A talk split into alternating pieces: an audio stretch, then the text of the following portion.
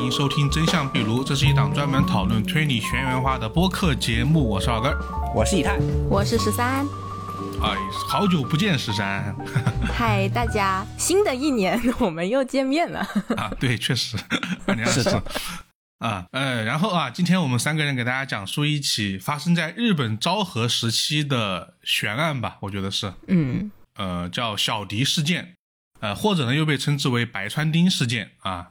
这个小迪事件是他以前出版的书的名字，然后呢，后面这个呢是他现在这个出版书的名字啊。两个名字都和他案件本身有关吧。先简单跟大家说一下，这个案件指的是一九二六年在京都的白川町发生的一件惨案。呃，一名叫平松小迪的女性被发现吊死在了房梁的下面，然后呢，她的养女千岁还有她邻居家的两个幼童啊，被绞杀在房间之中的。在警方后续的调查中呢，案件的嫌疑人其实是被迅速锁定。然而，谁也没有想到的是啊，这一起看似板上钉钉的案件，结果呢，居然惊动了当时整个日本的法医学界啊！而且，就算是这样。案件最后可以说还是没有破，成了一起悬案。那么这个案件到底怎么回事儿啊？我们本期节目就给大家讲一讲。啊，这期节目啊，我们应该就是从案发讲到这个庭审结束了，整个涉及的内容啊会比较多。然后我们还是从案件的发生开始说起啊，我们就十三来说一说。哎，突然发现好像十三是第一次和我们一起录这样的节目。是的，啊，是的。好了，那我这边呢，就先来跟大家开始说一下啊，小迪事件它的整个案发的过程，还有整个案发的现场。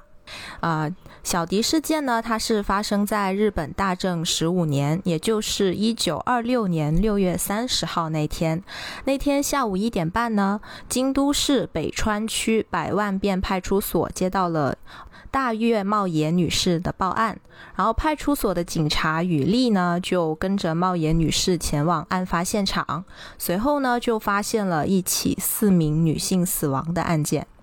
案发现场是在京都帝国大学农学院附近的一间民宅，民宅的主人叫做平松小迪，时年四十七岁。他和他十七岁的未成年养女平松千岁一直居住在这里，时不时呢也会有一些朋友过来住住。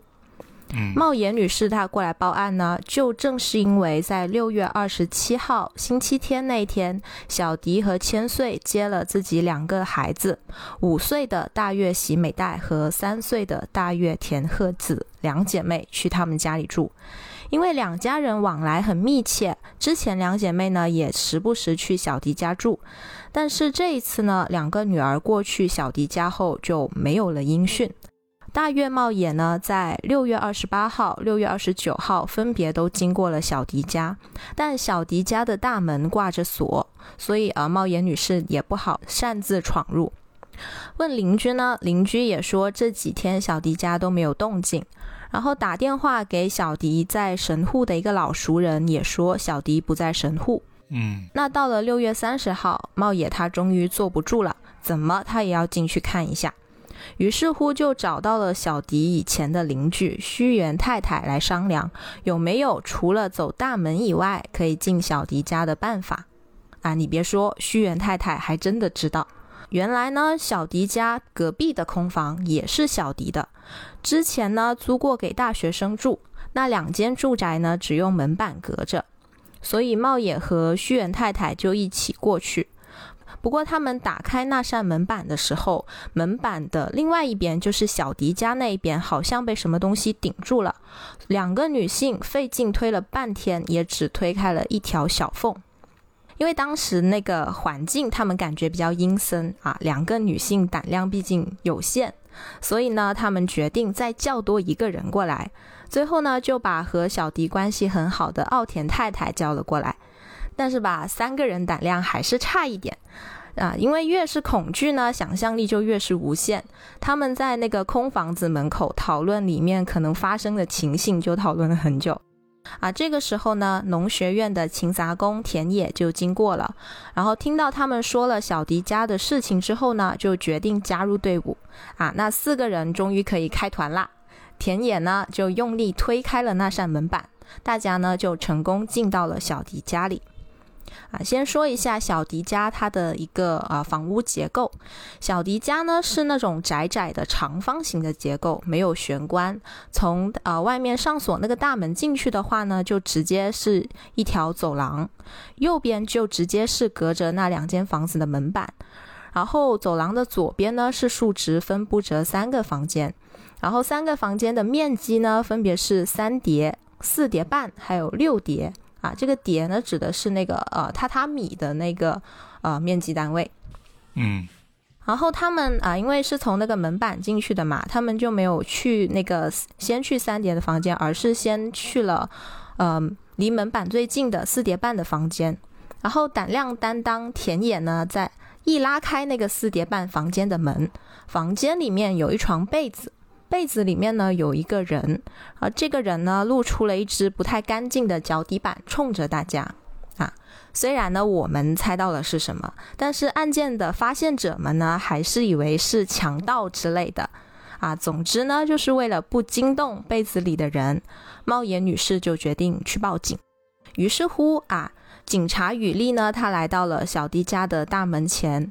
之前不是说大门是挂着把锁的嘛？嗯，对。准确来说呢，是大门它的那个推拉式的便门挂上了锁，大门是没有锁的。嗯，但是呢，雨丽她推了大门几次也还是推不开。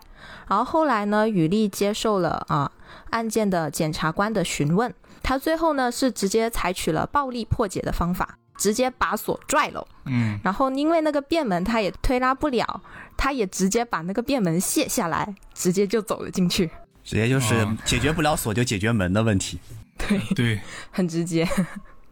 然后呢，警方开始现场勘验的时间呢是六月三十号下午六点啊。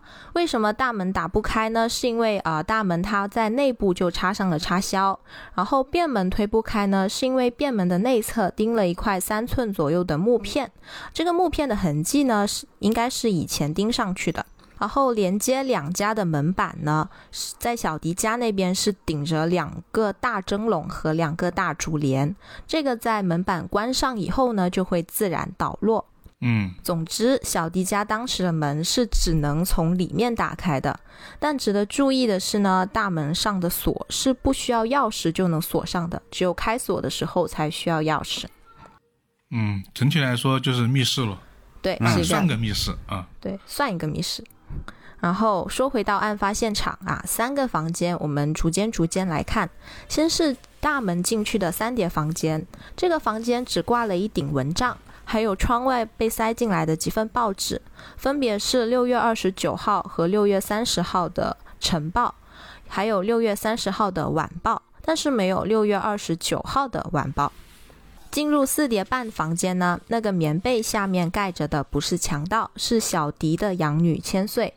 千岁的脖子上勒着一条“某某储蓄银行”字样的布手巾，手巾上面呢还勒着一条绳子。千岁呢，他盖着一条棉被，然后躺在了一条褥子上，旁边呢散乱着五张名片，两张呢上面写着是广川条太郎的，另外三张呢是不重要的某田某郎、某本某次郎、某行某松的。然后千岁脚边呢有一件外穿的上衣。啊，上衣左边袖子的腋窝处呢是被扯破了，而上衣前面呢烂了一个两寸大的口子，后面呢也烂了一个五六厘米大的口子。啊，一般人呢是不会穿这样子烂了很多个口子的衣服出门的嘛，所以可以认定是案发的时候扯破的。嗯，然后千岁身上呢是穿着睡衣，然后呃胸前代替扣子的细带子是系着的。但是衣服的下摆是被卷了上去，然后呃腹部呢就是不自然的呃裸露了出来。好，说到尸体的方位，啊千岁呢他是呈对角线的仰卧在房间靠近门的地方，脚底板是冲着门口。然后说到他盖着的那条棉被，还有他的褥子，是从呃千岁的头上方到中央都有长条形的褶皱。然后靠近千岁右手一侧的棉被呢，是向内弯曲的。然后通过这些痕迹，再加上那个三叠房间只有蚊帐没有被褥，所以可以认为千岁的死亡地点实际上是在三叠房间里面，是在死后才被人连同被褥一起拖出来，拖到了那个四叠半的房间里。好，这个呢是四叠半房间的情况。接下来呢，继续深入六叠的房间。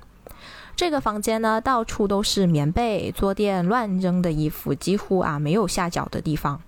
这个房间角落的棉被下面呢，盖着喜美代和田鹤子两姐妹，同样都是被人用日本式手巾勒死的。啊，但是他们用手巾勒的方式呢，有些不一样。田鹤子的脖子是被手巾勒了三圈，手巾没有打结，两端是压在了他头下面的。然后喜美代的颈部的手巾呢，是从后面往前面缠，紧紧勒了两圈。手巾呢是在他的颌下打了一个死结。这个死结的打法呢，跟勒在千岁颈部的那条手巾是一样的。而且他们的那个手巾上面写的字样都是某某储蓄银行。嗯，然后这个是呃大月两姐妹她们的一个情况。啊，然后在六叠房间通向后院廊子的门楣上面，就吊着这个家的主人平松小迪的尸体。吊着小迪的呢是他的和服腰带。小迪的脖子上面有两条勒痕，一条是在尸体发现的时候勒在小迪下颌与脖子夹角处的勒痕，一条呢是在小迪咽喉和衣领平行的 V 字形勒痕，嗯，夹角大约是一百二十度。然后要说的就是小迪他的四肢伸展的情况非常的不自然，甚至都不是伸展啊。首先呢，他是两手的拇指向手掌内弯曲，然后手指呢也呈弯曲的状态，这个是生前用过力的特征。然后他的臀部呢是向后方凸出去的，然后两腿分开，在分开的两腿之间，也就是嗯门楣下面的门槛上放了一个火盆。直径大概是二十几厘米，然后小迪呢是双膝弯曲，右脚踩在了门槛和房间的榻榻米上，左脚呢是脚尖着地，抵在了门槛和榻榻米之间。那这个时候就会有一个疑问了：怎么上吊的人脚还踩在了地上呢？对啊，好，对，经过警方的测量啊，小迪他上吊的门楣高度。一共是三尺二寸，小迪的身高呢是四尺七寸，这里的尺呢是日本的尺，一尺大概是三十点二厘米。嗯，所以总之呢，小迪他是掉在了一个比他身高要低不少的地方。对，这是很奇怪的点。是的，然后在小迪尸体旁边呢，就是啊一扇纸糊的隔扇。就是我们平时看日本的电视剧啊、电影啊，会看到日本那些比较呃古朴的房子的那种房间门，而那个隔扇呢，它的纸其实还是完整的，所以也就是说，至少在吊上去的时候啊，小迪是没有挣扎的，不然的话，凭那个距离很容易就能把那个纸抠破。然后呢，小迪他身穿的和服，和服里面穿了一件裙子，这条裙子它的前摆是被卷起来的。综上所述啊，在警方现场勘验之后呢，嗯，就无法定性小迪到底是自杀还是他杀，因为说是自杀吧，他的死状又十分的不自然，好像又有很多疑点；但说是他杀吧，现场又留有遗书，而且是千岁还有小迪分别的遗书。嗯，对，啊，这些遗书呢，都是在六叠房间里发现的，一共有六封信件，千岁还有小迪各三封。千岁的三封信件里面呢，有两封是写给他的同学朋友的，大概是说他的身体的情况。千岁呢确诊了心脏病，然后准备退学了，然后还抒发了一些啊十七岁少女对于友情的一些困惑还有伤感。然后第三封呢，像遗书一样的信件是写给他的朋友小峰的，啊，其中一句我念一下原文，因为比较重点。千岁说：“如果我死了。”母亲会很可怜的，请你来安慰一下我那再也没有什么依靠的母亲吧，这是我死前最后的请求。然后这边是千岁他三封信件，然后小迪这边呢三封遗书，分别是写给了不同的人。第一封的收件人呢叫做傻瓜警察啊，这个像一封举报信，他是希望收件人去调查一下两个人，一个人叫做森田友一，一个人叫做大月正一，这两个人可能和一些破坏罪或者盗窃罪有关。第二封信的收信人呢是福田太太，这封信主要的是交代一些身后事啊。比如说，小迪要把千岁托付给福田太太，并且要福田太太向广川家发个电报，把野赖的东西拿来交给千岁。另外，处理广川还有小迪的身后事。以上呢这两封信，它是写在了从笔记本上撕下来的横格纸上，而且用的是黑铅笔写的。啊，这个大家要注意一下。嗯，然后第三封呢没有写收信人，然后内容呢我就啊完整的念出来，就是书里面的原文。这封信是说，拜托福田太太保管的东西，请送到寺庙里去，连一根筷子都不要送给友谊，我要和广川一起死。啊，这个广川现在是高频次出现的，是的，这个遗书中的人物啊。对，对，高频次就是他没有数在那里，但是他一直在出现。对。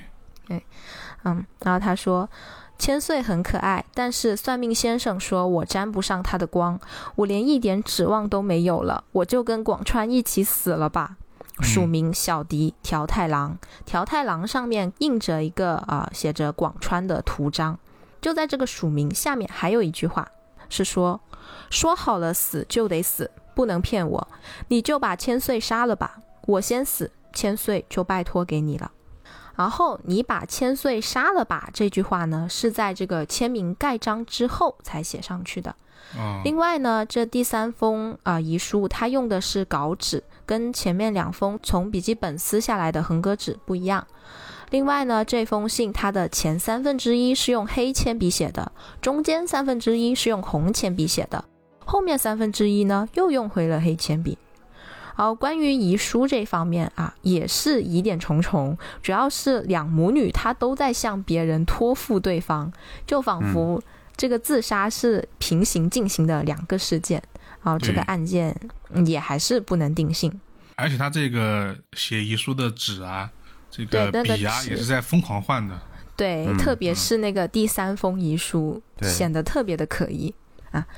于是乎呢，预审法官就请来勘验的时候就在场的京都帝国大学的小南右一郎博士，啊，也是这个案子出现的第一位法医学专家来进行解剖验尸。七月一号，尸检在京大医学院的法医学教室进行，预审法官和检察官在场，主刀呢是小南博士和岸松两位，然后有四个人担任了助手。整场尸检呢，一共进行了十多个小时。然后因为是在夏天死死亡的，而且有了几天，所以尸体也发生了比较严重的腐败。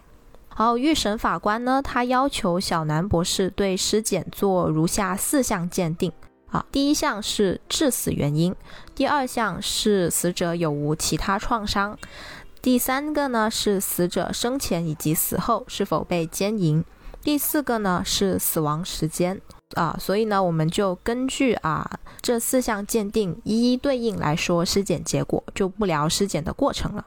嗯，对，首先啊，鉴定第一点的结果，致死原因啊，很明显，平松千岁、大月喜美代还有大月田鹤子三个人是被人用柔软稍粗的条状物，比如说勒在他们脖子上的手巾勒死的。而小迪的致死原因呢，就要展开讲讲了。啊，前面说到小迪脖子上面有两条勒痕，一条呢是发现尸体的时候和服腰带吊着的勒痕，我们称之为勒痕 A，以及那条 V 字形勒痕，我们称之为勒痕 V。嗯，这里如果大家不能脑补的话，我们会在那个简介里面放这个勒痕的图啊，当时有这个图片的。嗯，因为这个我怕等下说说大家可能就理解不过来了，因为他这个会分析一会儿啊。嗯，对。然后啊，首先啊，这两条勒痕呢，它是只在小迪的脖子前面，小迪的脖子后面呢是没有勒痕的。然后小迪的头发呢是全部梳了起来，梳梳成了一个发髻，所以呢也排除了因为头发遮挡了勒痕形成的可能。好，第二呢，这两条勒痕间隔大约两厘米，而且不平行，然后勒痕之间的皮肤呢没有任何的异常。第三呢，勒痕 A 是呈皮革状，干硬凹陷，但是没有皮下出血。勒痕 V 呢呈浅紫红色，有很明显的皮下出血，所以啊，造成死亡的是勒痕 V，而勒痕 A 呢是临死或者死后形成的。所以根据上述的验尸结果，小南博士他认为，呃，小迪的死因可能有三种可能性。第一种，小迪一开始将腰带勒在勒痕 V 那里，没有成功上吊，换到了勒痕 A 那里再来一遍，然后成功了。嗯第二种，小迪一开始是将腰带勒在勒痕 V 那里，死后因为尸体体位的变化滑落到勒痕 A，形成了这一条勒痕。第三种是小迪被某人绞杀的时候留下了勒痕 V，之后呢是被啊、呃那个某人挂在了门楣下，伪装成上吊自杀形成的勒痕 A。嗯然后这三种结果啊，小南博士他也一一的进行了一些驳斥。然后其中第一种啊是最不合理的，嗯，那确实，对，因为勒痕 V 它是致命伤，就很难说在快断气的时候一下子说我觉得刚刚掉的不好，我再来。对，嗯好，但是第二种呢也有 bug，因为两条勒痕它是不平行的，而且两条勒痕之间的皮肤没有异常，所以很难说是因为嗯什么原因尸体造成的滑落。然后排除了上述这两种不可能，就只剩下了啊一些些不合理的第三种可能，就是小迪他是被谋杀后伪装成的自杀。但这个呢，还需要证据的支持，比如说啊，真正的凶器啦，还有真正的凶手啦。嗯哎，然后呢，到啊到了那个鉴定的第二点，就是小迪身上的其他伤痕。小迪身体的左手手背和左小腿内侧都分别有尖角形钝器所伤的痕迹，并且伴有严重的皮下出血。然后鉴定的第三点，死者生前以及死后是否被奸淫啊？这个呢是没有的。但是呢，在小迪的体内发现了精液，初步断定呢是在小迪死前十几个小时有发生过性行为。而值得一提的是，千岁他也似乎有过性经历。然后鉴定的第四点就是死亡时间。小南博士呢是在几名死者的胃部还有小肠的上部没有找到食糜，食糜仅存于小肠的下部，于是就根据了啊、消化所需要的时间来推定，小迪等人是在进食七到八个小时之后相继身亡的。加上尸体的腐败情况呢，小南博士呃推定死亡的时间是在六月二十八号的清晨。然后呢，因为有法医的权威鉴定认定了小迪他的死亡原因是他杀，然后加上现场种种疑惑的线索啊，比如说呃一开始案发现场它是一个密室，千岁尸体旁边散落的几张名片。然后啊，包括他们写的遗书啊，用红黑铅笔交替写的，啊包括那些稿纸不一样啊，然后还有遗书，特别是遗书它上面的那个签名还有盖章，以及小迪他生前的性行为啊等等。而这个时候，这个案件就正式的往他杀的方向进入了调查。然后接下来呢，就是进入到了锁定嫌疑人的阶段了。嗯，这就是案件现场的一个信息吧。现场勘验还有尸检的一些情况。嗯，其实主要的把案件往这边推的，可能还是尸检这么一个结果。嗯因为嗯现场确实有很多不合理的地方，大家都能听出来嘛。其实除了呃小迪之外的三名这个女性，其实都是明确就是他杀，嗯是被绞杀的。只是他因为小迪因是被悬吊在房梁之上，所以有了这个后续的一个检验过程。嗯然后也是因为这个结果吧，因为他虽然列了好几种可能性，但这个小兰博士最终认定的啊，或者说经过排除法认定的是第三种可能性，也就是他杀。嗯但是我们其实也说了嘛，这个没有证据嘛，就没有凶器啊，因为前面几个我们都知道是有这个手巾的嘛，嗯，而且凶手是没有把手巾带走的。呃，如果说小迪是他杀的话，他这个凶器为什么要拿走，或者说他在哪里去了，因为这样有点不太合理。就如果说其他三个人是他杀，然后呢凶器我不带走，这个人也是他杀，伪装成自杀，凶器再带走，是是有点不合理的。啊，但是啊，这个时候毕竟侦查方向那肯定就是他杀了，所以呢也就进入了我们这个案件的下一个阶段。呃，这下一个阶段呢，可能就是让这个案件又更加显得有复杂性的一个地方了。嫌疑人呢，啊，其实我们刚刚也提到过了啊，我们来听听这一段的这个经过吧。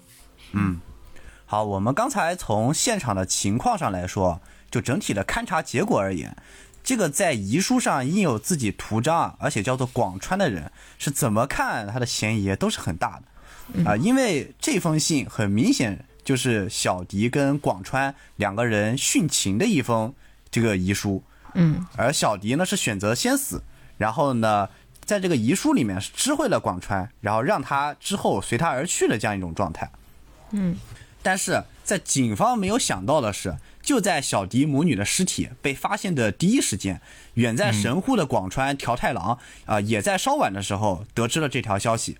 但是呢，他深知自己嫌疑重大的时候，他不光没跑，反而是立刻赶往了京都，甚至在去的这个火车上，广川还写好了自己的遗书。而这封遗书不光成为了案件后期争论的一个焦点，也成为了广川条太郎本人的一个催命符。那这一条呢，我们先按下不表。呃，以上呢，我们也能得知，广川跟小迪的关系啊，是肯定不一般的。嗯嗯。而为了理清两个人啊以及小迪养女千岁之间的关系，我们就要先从小迪颠沛流离的上半生开始说起。首先啊，小迪是明治十三年，也就是一八八零年，生于爱媛县的月治郡的大山下村。呃，由于家境贫困，十五岁那年，小迪就去山口县的一户人家当女佣。期间呢，是跟当地的一位鞋匠走到了一起。同居后啊，未婚先孕。在十八岁那年生下了一名男孩，在产子还不到一百天的时候，小迪就趁着鞋匠不在，把男孩放在廊子里就离家出走了。嗯，而这个男孩就是小迪唯一的亲生儿子森田友一。嗯，也就是小迪的第一封这个信件里面举报的那个人啊。对，居然是被举报的人啊。对，可见他跟他儿子的关系比较微妙。嗯，之后呢，小迪就先回了娘家几个月。期间呢，跟家里的一个故宫啊在一起后啊，就私奔了。他们先是辗转于金山等地，但是呢，没过多久就跟故宫分手了啊。之后呢，他就在冈山县以做这个针线活为生。在这里呢，她嫁给了一个叫做平松的男人。之后呢，她就随夫姓，也就是平松小迪。嗯，婚后呢，夫妇二人去了朝鲜的仁川，开了一个杂货铺，就是过上了相对安稳的日子。养女千岁也是在这个时候。呃，于朝鲜领养的，啊，但是好景不长，小迪的丈夫啊因病住院，而且没过多久啊就因病去世了。而在医院照顾丈夫的时候呢，小迪认识了一个妻子，也是因病亡故的男人。之后呢，失去配偶的二人啊就结为夫妻。婚后呢，二人又回到日本，在大和的木津定居。但是呢，不久那个男人啊就找了一个年轻的女人，再次离开了小迪。啊，在这之后呢，小迪就带着养女千岁。来到了这次案件的发生地京都，嗯，他们最初是寄宿在田中邦家里，啊，后来呢，小迪是四处借钱，就把田中邦的房子啊给买了下来。以前呢，寄宿在田中邦家的房客就变成了小迪的房客，啊，其中呢就有本次案件受害者的家庭，就是大岳夫妇一家，还有呢就是本次警方重点怀疑的对象广川条太郎，嗯。而就在警方因重大嫌疑带走了广川之后呢，也得到了他的供词。首先啊，广川条太郎是新泻县人，父亲呢叫做广川隆平，是当过小学教师，后面呢也担任了三等邮电局的局长。啊，应该说广川家在当地啊是家境殷实，而且也颇有名望的。嗯，广川条太郎是作为家中的长子，在大正十年，也就是一九二一年，考入了京都帝国大学经济系。啊，入学后不久，就如上述所说，成为了小迪的租客。根据大岳夫妇的说法，小迪是希望尽可能啊把房子都租给大学生，因为他们离大学其实比较近嘛。嗯，所以呢，大岳一家就另找了房子啊搬出去了。啊，此时呢，包括广川在内呢，还有三个大学生租客，但是呢，没过多久，另外两个大学生啊也相继搬走，但是呢，新的租客是迟迟没有增加。此时，小迪母女的经济来源就只剩下家境殷实的广川了。呃，根据他的供述，此时啊，小迪时不时对他举止非常亲昵，肢体接触呢也越来越多。广川非常确信。比自己大了将近二十岁的小迪啊，是在引诱自己，而这种引诱啊，据广川的证词所说，持续了将近一年半，一直到大正十三年的正月的一日，在小迪亲昵的接触下，广川啊，最终还是没忍住，跟小迪发生了关系。嗯，广川说，在第一次发生了关系后啊，他也很后悔，说自己其实并没有那么喜欢小迪，而自己在男女之事上啊，其实没有什么经验。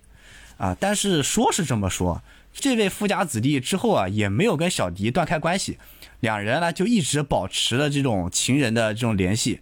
几个月后，广川毕业前是准备前往神户的一家公司就职，那这个时候呢，他也向小迪提出了分手，并给了这个小迪一百日元。然后呢，我们大概查了下，当时这个大正时期，警察的月薪大概也就几十日元左右。所以呢，这笔钱它虽然不算是一笔巨款，呃，但是也是能够维持得了一段时间的这个生活的。但是呢，小迪是没有打算这么轻易的就跟广川断了关系，呃，他是说，即使啊你去了神户，也希望他能经常来京都啊看自己。如果不来呢，他就去神户呢找广川。之后呢，只要到了周末，这个广川没来京都，小迪就带着千岁啊去神户广川寄宿的地方找他。广川觉得一个比自己大很多的女人总是找到自己的住处和公司啊，被老板和房东看到，影响呢也都不太好，所以呢，几乎每个周六啊，他都赶到京都。而在几个月后，小迪说有急事，就是找广川赶紧到京都。广川赶到后呢，发现啊只有千岁在家，小迪出门了，但是呢有什么急事呢也没说明。但是呢，在那一日，单独在家的广川和千岁也发生了关系。么？啊，对，因为他之前好像去，呃，应该是去神户的时候，小迪呢也会故意把千岁留在这个广川的家里面，然后自己出出去，呃，也有过几次。嗯，呃，根据广川自己的供词所说呢，在那一天就是。呃，千岁对他的这个言语上也是比较亲昵的，但是更详细的这个说辞啊，其实我们就没有看到了。但是其结果就是那一天他跟千岁也发生了关系，而在那之后呢，小迪回家就开始责问广川，提出呢希望广川既然你已经发生关系了，那就把千岁啊给娶了。广川呢又是个这个内心虽然不答应，但是口头上啊他还是同意了。然后呢，千岁也跟着广川到神户呢住了几天，啊，但是婚事的这个事情啊，广川一直是拖着没有动静。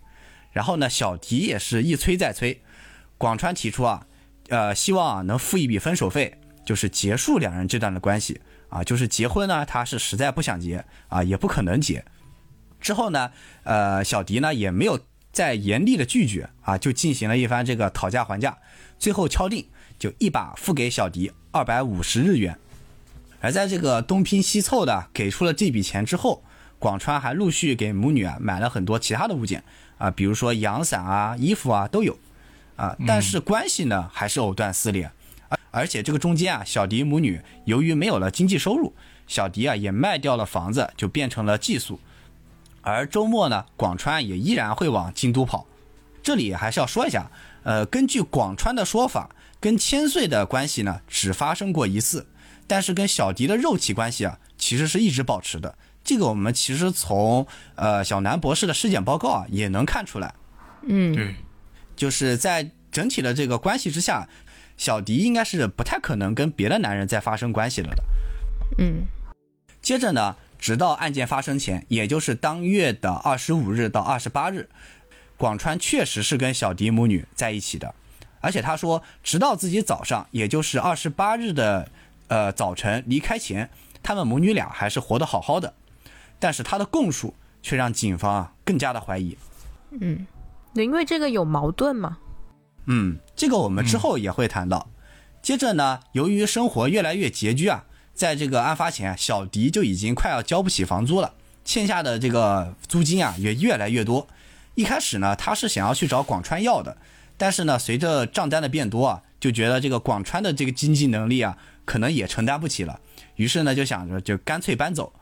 而根据警方的调查，小迪最开始的这个想法是在这个植物园附近啊，在那里开一家店，然后呢，一边解决这个住宿的问题啊，一边解决自己的这个经济收入的问题。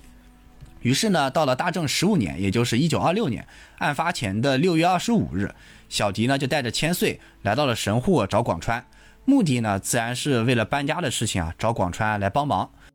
而在神户待了一晚后呢，二十六日，广川就先去上班了。下午五点四十分呢，就跟小迪母女会合，一起回到了京都，准备啊第二天陪小迪去植物园一带看房子。二十七日的上午九点，三人就一起出发去植物园一带看房子。但是呢，找了一天啊，依然是一无所获。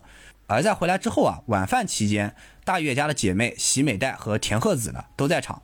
吃完饭的时候呢，据广川所说是晚上七点啊，这个时间点很重要。而呃，而到了二十八日的早上，他吃了早饭后，五点半离开了小迪家，返回了神户。这期间，小迪母女和家里的姐妹都是活着的。以上呢，就是根据警方的调查和广川口供中。能了解到了这个案发前的事情，以及呢，广川作为本案非常重要的第三人与本案的一个联系。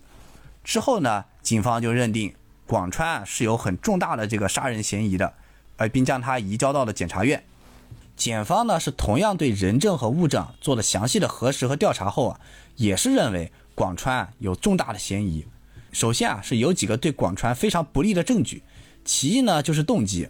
广川是说自己马上要结婚了，但是呢，跟小迪的情人关系啊，却一直断不掉，而且小迪啊，还不断的向自己索要金钱，再加上周边邻居和大岳家的证词中啊，都有说，呃，小迪的脾气啊非常不好，啊，偏激执拗，而且咄咄逼人，有的时候啊，情绪会变得非常的歇斯底里，总之就是很不招大家待见，检方就认为。广川很有可能因为担心小迪因为分手的事情啊，而公开自己和千岁的这个肉体关系，从而搅黄自己的婚事。再加上小迪在物质上的步步紧逼，从而让广川痛下杀手。呃，虽然啊，这个广川一直在辩解自己啊完全没有走到那个地步啊，自己也没有那么恨小迪。嗯，其二呢，就是小迪的遗书。首先啊，小迪和千岁的遗书确实都是本人所写，这个是经过。笔迹专家的鉴定的，而在小迪家是并没有发现写遗书用的这个红色铅笔的，以及啊他们所写遗书的时候用到了这个横纹稿纸，都是在家里没有发现的。嗯，但是呢，这些东西在广川寄宿的地方都能找到，而且更重要的是，那封殉情遗书上还盖有广川的图章，而根据广川所说，呃，那枚印章是自己定制的这个象牙做的。最近呢用的不多，是一直放在自己的这个白色的西装背心里的，而背心呢最近自己也一直没穿，是放在了这个衣架上。广川是说，可能是小迪二十五号趁自己不在，用自己家里的这个纸啊写了遗书，并且偷了自己的章盖了上去。而小迪呢确实跟自己提过殉情，但是呢自己已经拒绝了，而且小迪提殉情的时间是二十号，不是这个二十五号。嗯。但是呢，这些也是广川的一面之词，也并没有证据。遗书的盖章呢，依然是一个强力的佐证。其三呢，就是死亡时间。根据法医啊，按照小肠内容物的检验，四具尸体的死亡时间啊，其实差不多，而且死亡时间都应该是饭后的七到八个小时。而广川说呢，二十七号吃完晚饭的时间啊是晚上七点，那么死亡时间就应该是二十八日的凌晨的三到四点。对。但是呢，广川说二十八号早上五点半出门的时候，人还是活着的，那这就跟这个时间结果严重矛盾了。然后呢，就是广川寄出的两封信，在六月三十号的时候，就是我们刚刚提到的茂野女士，她一直在焦急的寻找两个女儿嘛，对，她也是给广川寄了信件的啊。毕竟这个广川跟小迪的关系，附近的一些邻居啊，以及以前的租客啊，啊，心里大概都是清楚的，所以呢。啊，也问了广川知不知道自己女儿的去向，啊，于是呢，就是收到这个消息的广川呢，就在当天啊寄出了两封信，一封寄到了小迪家，另一封呢寄到了大月家。从两封信的内容来看啊，广川是确实不知道小迪一家已经死了的。其中给大月家的那封信，主要是讲这几天啊自己在小迪家的事情啊，并说了自己走的时候啊姐妹都还在，而且安全啊，可能是这几天啊小迪把两个女孩带出门玩了啊，并且给出了几个小迪可能会去的地方啊，让大月家再去问一问。但是呢，给小迪的信就很奇怪了，基本上只写了当时就是二十七号去找房子的一些事情。他是明明提到了大月家的两个小孩，但是呢，就是没想着问一下小迪，小孩现在是否还安好，他们的现况如何了，或者你们在哪里，一概没问。或者他可以提醒一下小迪，多少要给茂野女士啊打个招呼之类的啊，这些也都没写。嗯，所以啊，当讯问的警察问到这一点的时候，广川只是说这封信的内容是他早就想写的。也就是当时找房子的时候，他就想写了，而自己实际在三十号写的时候呢，就不知道为什么，反正就是忘了，就是没想到这茬，哪怕写到了这两个小女孩了，他也没想起来问一问小迪是什么情况，这就让警察疑心大增了。还有呢，就是明明是同一天寄出了两封信，他却用了两个不同的信封，这一点呢，也让这个呃警方和检方都非常的怀疑。啊，第四点。啊，就是现场，警方讯问的时候问到广川，二十八日一早你走的时候走的是哪个门？广川说走的是便门。警方问，那你走的时候锁门了吗？广川说没有。嗯，但是我们知道，警方在赶到现场的时候，便门外是有一把锁的。嗯，对，而且在千岁的尸体旁边散落了好几张名片，而这些名片都是广川的。那这么多名片掉在地上了。广川，你怎么没有发现呢？最后就是我一开始所说的广川的催命符，也就是他自己的遗书。在六月三十日晚，一名叫做井口的记者拜访了广川，他第一时间就知道了这个京都小迪家的案子，所以飞速的就找到了直接关系人广川进行采访。从井口那里，广川得知了小迪和千岁的死讯，于是呢，他当晚就坐车赶往了京都。而那天晚上，他也是惊惧不已。在车上啊，他就想自己肯定是这个嫌疑重大，很难跑了，所以呢就想一死了之啊，以证清白。于是呢就在自己的记事本上写下了遗书。而在这份混乱的手稿之中，检方同样发现了可疑之处。有一句啊，原文写的是“小生无德，断送二人性命，不知如何表达谢罪之意”。这里的广川写的是二人，但是根据记者井口的证词，当晚他确实说了，不光小迪母女。大岳家的两个孩子也死了，明明是死了四个人，广川是知道的，为什么他在遗书里面要写两个人呢？嗯，以上呢都是广川可疑的点，但是呢这些啊也都是佐证，检方其实并没有找到广川作案的一个直接证据。嗯，而现在呢，其实还有几点对广川相对来说是比较有利的啊，首先呢还是动机。呃，虽然说广川是有动机杀害小迪母女的，但是呢，大月家的两个孩子跟他无冤无仇，他何必再去残害另外那两个孩子呢？而且根据附近邻居所说，小迪是一直有例如像是啊我不想活了，或者其他类似于这样的一个轻生的言论。而且千岁呢也跟邻居和广川说过，母亲对他的脾气啊是越来越不好，甚至啊。言语啊，表达出了想带他一起死的这个意思，而且啊，根据邻居所说，千岁是有过言语讲过，因为喜美代特别可爱，如果自己死了，也要想把喜美代啊一起带走。而当然啊，这个话就不知道是玩笑话呢，还是认真的。而当天呢，来接大月家姐妹的这个人呢，恰好又是千岁。啊，其次呢，警方经过调查，广川证词里啊描述的诸多细节。啊，基本都能找到核实的人证或者物证，也就是说啊，他没有这个明确撒谎的证据，就他一路上看到了这些人，然后呢了解到了这些事情，警方通过这个街坊之间的查问啊，发现确实是有他证词里提到的这些相似的人啊，以及相似的东西的。而最后呢，我们勘察现场的时候啊，是发现刚才也提到了少了一份报纸嘛，对，而广川的证词里面是提到这份报纸的。他是说，小迪走的时候，怕自己坐车无聊，就把这份报纸啊塞给他看。而跟这个送报员啊进行核实过后，那份报纸确实是那天五点半之前送到小迪家的。而广川自己的认为是小迪啊应该是自杀，在他自杀之前呢，他杀死了其他三个女孩。但是呢，小迪尸体呈现的状态，我们刚刚也提到了，和现场的情况啊，这是很难认定啊是一起自杀事件。如果是他杀的话，那除了广川，确实也是很难有更具嫌疑的人了。于是呢，嗯检方最终决定起诉广川条太郎。七月二十八日呢，本案就开始了第一次预审。法院的怀疑的点啊，与上述我们提到的这些点基本相同，啊，跟警方还有检方的这个调查结果啊也都差不多。不过呢，在这期间，在一条重要的线索口供上，广川翻供了。我们刚提到啊，本来他说二十七号晚上吃完晚饭的时间呢，应该是七点，但是审判中呢，他又改成了八点半。那么根据我们刚才死亡时间的推测，改成八点半之后呢，小迪等人确实就可能是在广川走了之后才死亡的。但是呢，这种当堂翻供的行为啊，并不做好，而且呢，还是在广川知道了这个死亡时间的信息后啊，他才翻供的。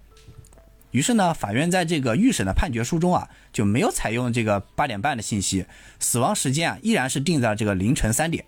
最后呢，做出了这个预审判决，是被告人广川条太郎啊移交给法院公审，被告呢是有足够的犯罪嫌疑的。嗯，嗯对，然后这就是警方办案以及这个预审的阶段嘛，一个结论嘛。其实这个广川条太郎是被认定为这个犯罪嫌疑人嘛，或者说认为就是他杀的吧，然后移交给法院了。嗯其实，在整个广川的调查过程中，你会发现，确实是一个比较中间态的一个状态啊，嗯就是他确实有动机，但是呢，他案件发生之后的这个状态啊，又不像是他杀的人。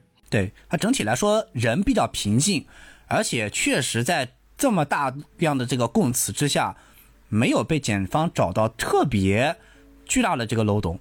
嗯嗯，而且检方或者说警方这些信息吧，其实是一个怀疑吧，就是因为警方其实没有侧面的证明，也没有证据证明嘛。其实一般来说是通过呃口供的反复论证嘛，然后证明说他是有嫌疑的。刚才我们也提到了，就是检方怀疑的每一点，广川其实最后他都有自己的一套说法，其实他都是能圆。他对，这个证词如此大量的情况下呢，呃，没有说出现这个特别大的这个矛盾点，啊、检方呢也只是一个怀疑和找到了一些佐证。嗯。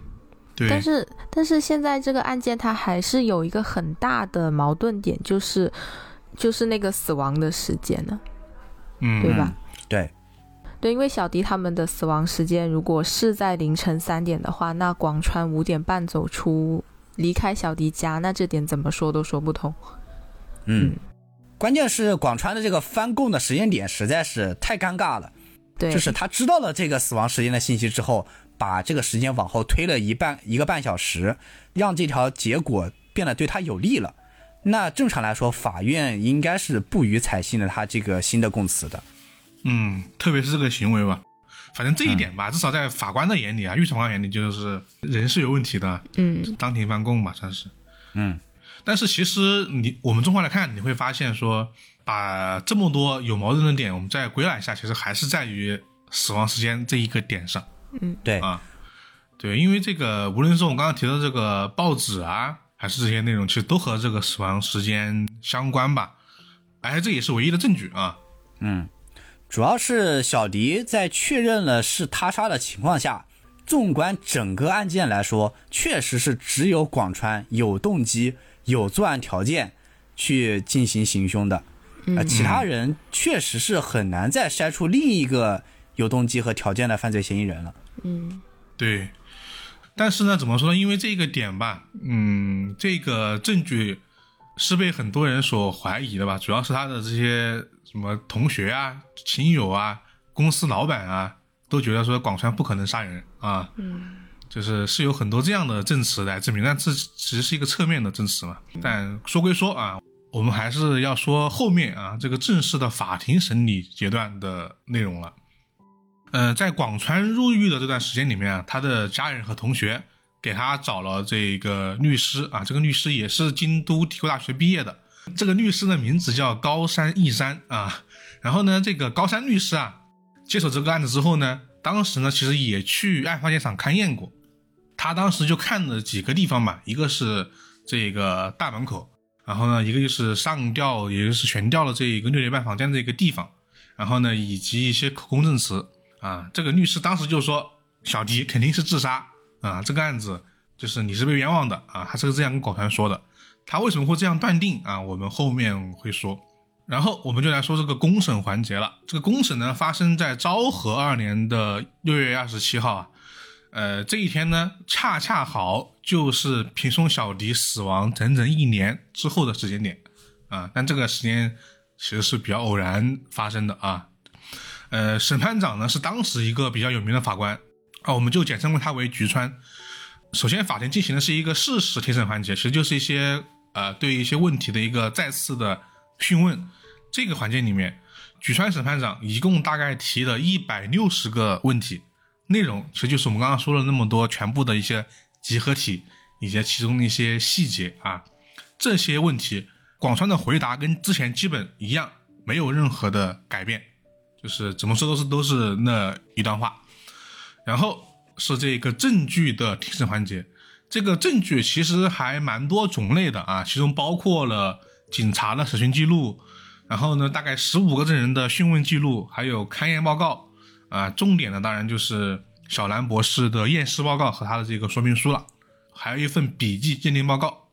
在这么多证据里面，在法庭上引起争端的其实是小兰博士的验尸报告和说明书，我们简称为鉴定报告吧。为什么这样说呢？其他这些点啊，其实，呃，高山律师他都能够通过自己的一些。辩护的方法以及一些事实上存在的问题，他能够都能辩一辩啊。比如说，呃，就是他杀这一点吧。我刚刚也提到了，这两个小孩子跟他就是无冤无仇，他为什么要杀死这两个人呢？如果说是为了掩盖自己他杀的行为，那么他为什么呃不对整个现场进行一个统一的这个掩盖啊？单独掩盖呃小迪自己一个人这些内容啊，其实在法庭上。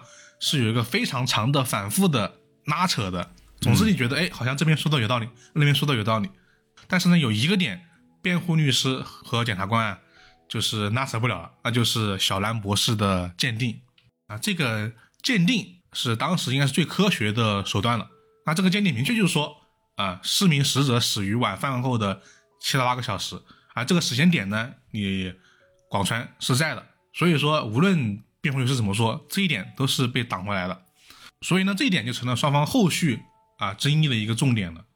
高山律师啊，他首先提出的异议是什么？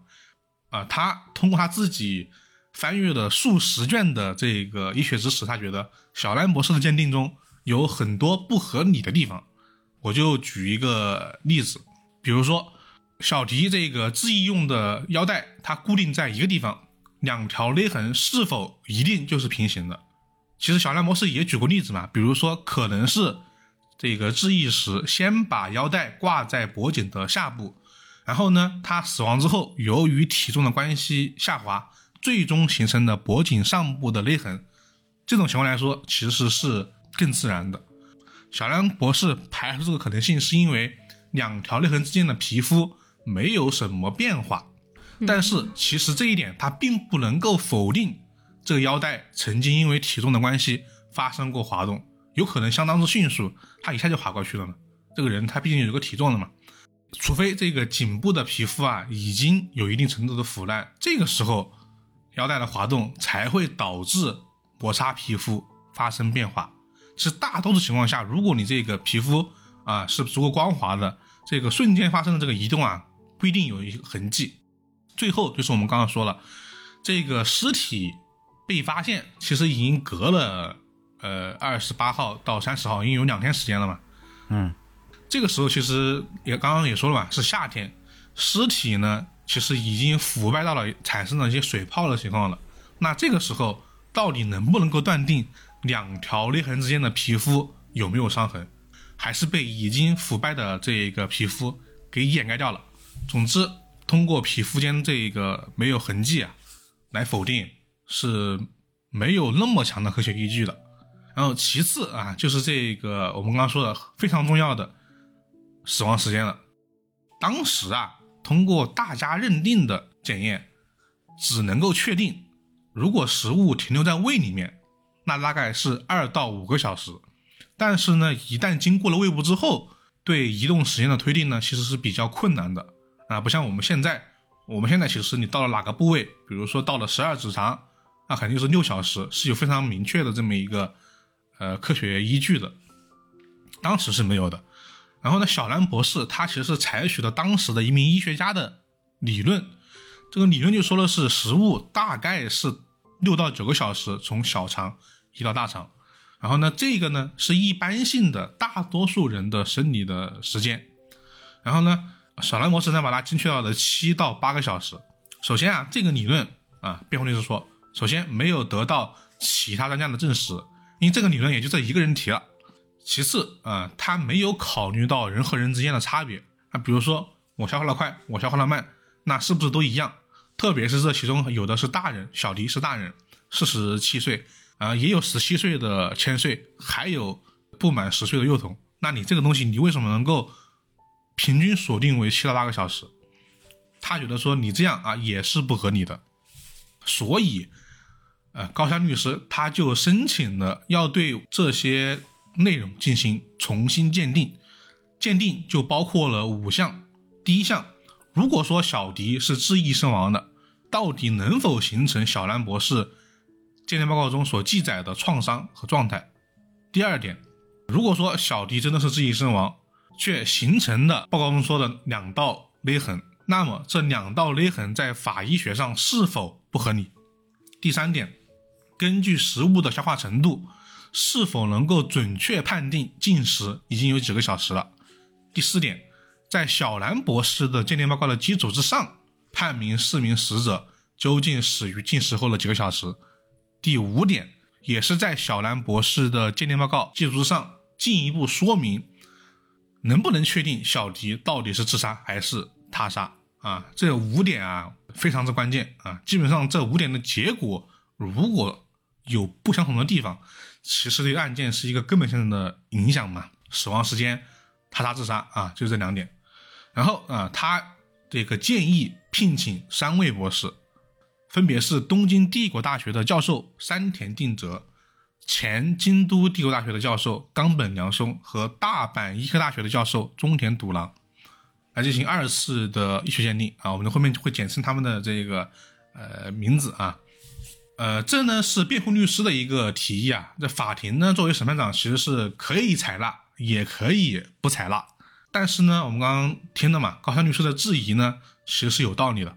其次啊，为了增强这个成功的可能性，高山律师在开庭之前，也就是在提议要进行鉴定之前，同时还附加了一份鉴定报告。这份报告啊，就是我们。这个案件里的第二位博士啊，他叫草艺春义博士。这个博士他也写了个报告，他说的是，他极力坚持小迪脖颈上的勒痕啊是自缢形成的，也就说是自杀形成的。为什么呢？这是他的理论啊。首先，如果是这个自缢留下的这个勒痕，在吊着身体的相反的那一侧，向左右延伸的部分会渐渐变得不太清晰。然后呢，这个勒痕延伸的方向啊，其实是在脖颈的前方最低，然后呢呈 V 字形向上延伸啊，这个其实比较好理解吧，就是跟你的受力点是相关的嘛。嗯，他觉得首先这一点其实就很符合小弟脖颈上的 V 字形的伤痕。其次，如果说这个人是被绞杀的，那么勒痕一般来说会有以下特征：首先，这个勒痕啊，它是呈水平方向的。二，这个勒痕它是均等的，因为是一个受力点嘛。其次，在绳索的交叉处，要么呈点状，要么呈分支状，要么呈交错状。因为我们知道勒人这一个手势动作，它不可能就是纯往后勒人嘛，是吧？为了这一个使力，当然这是一般性的情况啊。然后呢，这些特征在小迪身上的这个勒痕里面一条都没有发现。我们刚刚也说了，他这个勒痕到后面其实就没有痕迹了嘛。呃，相比来说，他觉得说这个特征是更加符合自缢形成的特征，因为这份鉴定报告和高山律师的辩护证词，所以呢，审判长就同意了这个再次鉴定的申请。但这个时候谁也没有想到啊，这个同意之后，将会在日本法医学的历史上留下龙猫仲裁的一笔吧。嗯法医界的战国了，可以说。对，其其实我们看两位博士的鉴定，其实都有合理的部分吧，好像说的都挺对的，因为毕竟他有一些这个尸体情况是受到影响的嘛。但是大家可以有自己的一个判断啊，然后你判断完之后，我们再来说后面啊更多博士们的判断啊。在当时啊，其实高山律师提的这三个人，他相当于是东西啊，是日本的东西法医学的三大权威，相当于是这么一个存在。然后呢，三个人相当于是同时鉴定吧。嗯，首先我们来看东京帝国大学中田博士啊，我们提取一下重点。首先我们来说这个消化道的死亡时间的问题啊，他说这个平松小迪呢，至少呢是进食五到六个小时之后死亡的。但是呢，如果说根据食物的消化程度啊，准确判断死者到底是进食之后多长时间死亡的，几乎是不可能的，只能说存在十个小时的可能性，不能确定一定是在广川离开家之前，哦，它只是提高了一个上限嘛，也就是说都不太确定他这个报告。嗯。不太确定啊，但只能说其实给了个区间，就是五到十小时之间嘛，或者说六到十小时，嗯，但这个范围太广了。啊对呀、对，据证词来说，锁定不到这么细的时间点、啊。但是这其实也侧面证明了，我们刚刚说了嘛，小兰博士的这个鉴定报告其实是来自于一个医生的理论嘛。啊，这个理论其实是没有被当时的日本法医学界所认可的，或者说他可能没有一个大量的实验的这个补充来让他得到一个结果。嗯嗯，啊，这是第一点。第二点，他呢根据之前小兰博士的鉴定报告和这些照片资料，他判断，如果是单纯的自缢死亡，就不会产生脖颈下部分的 V 字形的伤痕。然后第三点，如果说平松小迪是自缢，也造成了脖颈下方的 V 字形伤痕，然后又由于某种原因造成的脖颈上方的伤痕，这种成因在医学上来说不能说不合理啊，就有可能性。但是啊，根据小兰博士鉴定报告和拍摄这个悬吊的姿势，就是我们刚刚说这个高度啊、左右手的姿势啊，他觉得说可以说平胸小迪没有下滑的机会，哎，因为我们刚刚说了，这个高度比他人还矮一点。嗯那么第四点，这个如果是这样来说，脖颈下方的伤痕到底怎么来的呢？啊，这个中田博士推测说，应该是绞杀造成的勒痕。为什么推测是绞杀？他没有说出自己的理由，他只是说，如果是绞杀，那么这个伤痕的来源可以推测出是绞杀伪装成的自杀。嗯就是说他在假定了绞杀的情况下，然后推测出了现场的犯罪情况。对，呃，他前提是认定了平松小迪的伤痕是自缢形成的。嗯，他的整体是这样的一个结果。这个死亡时间他是没有给出一个结论来的。嗯，对，所以呃，这位博士他的一个思路大概就是说，通过自杀不可能形成那样子的勒痕，所以是他杀。对，他是先否定了，他觉得这个不可能是自杀造成的。嗯，这是他的一个结果。然后第二位博士啊，九州大学的高山正雄博士啊，呃，我们刚刚说了，其实他本来请的是另外一个人，是前京都帝国大学的教授嘛，冈本教授嘛。那但这个人好像就是当时因为已经退休了，然后他也没来，就换了一个人啊。但是这个人也是也是法律权威啊。但我们也提出一下重点，首先还是这个死亡时间的问题。他的结论是，根据食物的消化程度，只能推测进食后几个小时死亡的，但是呢，也只能大致确定。但是如果根据小兰博士的鉴定报告，那可以推测四名死者的死亡时间是进食后的六到九个小时。哦，他这个也是个宽泛的时间。对，而且其实就是如果他自己来判断，他判断不出来。但是呢，根据小兰博士的这个举的这个理论来说啊，那确实有可能是六到九个小时啊。嗯，这是他的结论。第二个结论，如果是质疑，那么脖颈下方的勒痕不会产生。其实还是这个跟中田模式是一样的，就是你是质疑的，嗯，也就是说，他觉得自缢不会形成就是下面 V 字形的这样一个勒痕。嗯，对，他的第三点也是基于此，他说的是，如果说是自缢，那么由于某种原因滑落导致脖颈上部的勒痕，这种情况在医学上也是不合理的。但是他没有给出自己的结论啊，他只说如果是自缢，这两种情况都不合理啊。嗯。然后他最终的这个结论啊，也就是说，小迪不是自缢身亡，而是被人绞杀之后悬挂在门楣上，伪装成自杀的。嗯。然后呢，还加了一句：“鉴定人小兰博士的鉴定是妥当的。”啊，所以说高山博士啊，他其实不仅是完全认同了小兰博士的鉴定，而且还强化了这个结果。呃，甚至他引用的这个理论也是跟小南博士一样的，都是那位医学家相同的这个内容物推测死亡时间的这样一个理论。对，因为其实那个申请的是分为两部分嘛，一个是你自己来认定是什么样子的，其次根据小兰模式鉴定报告来推测是什么样子。嗯啊，但是比如说他看了一下论文，然后呢，实际上就是做了一个验算啊，看看你算的对对不对，但他其实不是一个新的理论。嗯对，但他自己说的是说死亡时间他自己肯定是判断不来了，啊，这是他的观点。呃，到目前为止，我们算算啊，总共有四位医学博士已经给出了自己的意见，分别是小兰博士、草毅博士、中田博士和高山啊。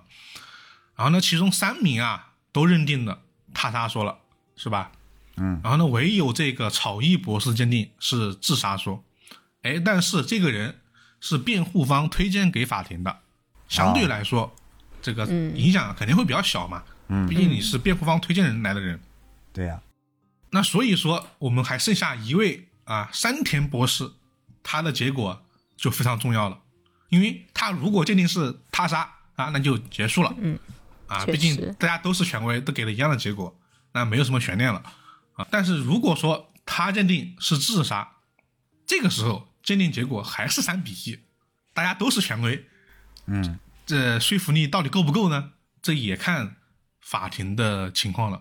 但我们觉得来说啊，多半的时候，那肯定是以多数人的结果作为判决的，除非你有一个能打动法官的啊不容分说的一个推导的过程和结论。经过漫长的等待之后啊，山田博士的鉴定终于送到了啊。我们还是来听听报告里面的重点。首先，还是说啊，根据食物消化程度啊，我们推测死亡时间可以得到一个大概，但是不可能得到准确的时间，只能推测出死亡的时间是进食的数个小时之后啊。他连几个小时都没有给啊，只说是几个小时之后啊。第二点，如果说小迪是质疑，是可以形成小兰模式鉴定报告里面所记录的勒痕和状态，也就是脖颈上下两处的勒痕。嗯嗯他的这个意见是不一样的。所以他是自杀派的。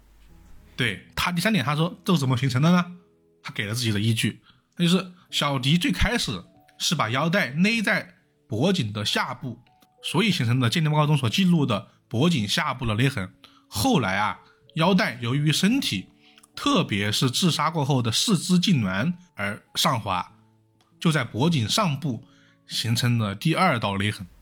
嗯，结论上啊，从死法上来看，山田博士的鉴定其实是支持自杀这么一种情况的。嗯，啊，这个所有的鉴定结果这个时候就齐了啊。呃，审判长就举行了新一轮的公开审判。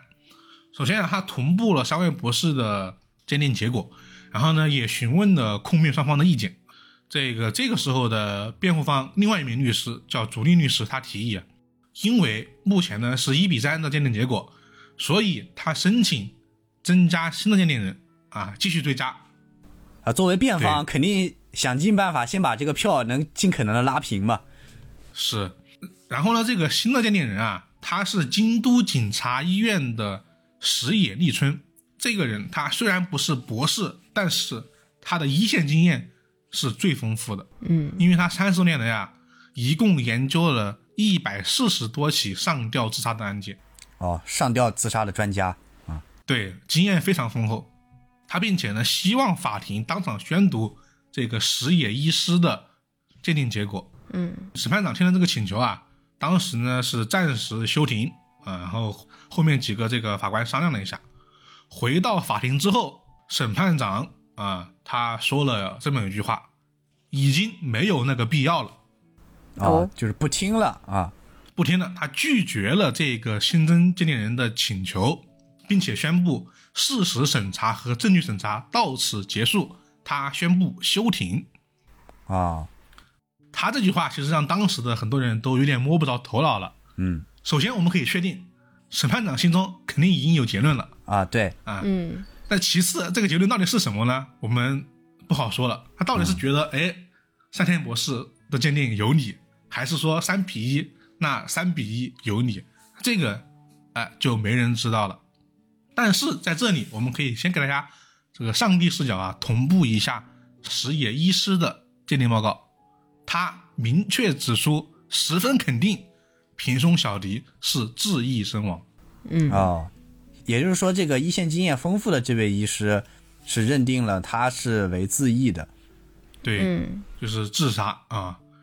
在这个审查环节结束之后啊，那就是控辩双方的自由发言了。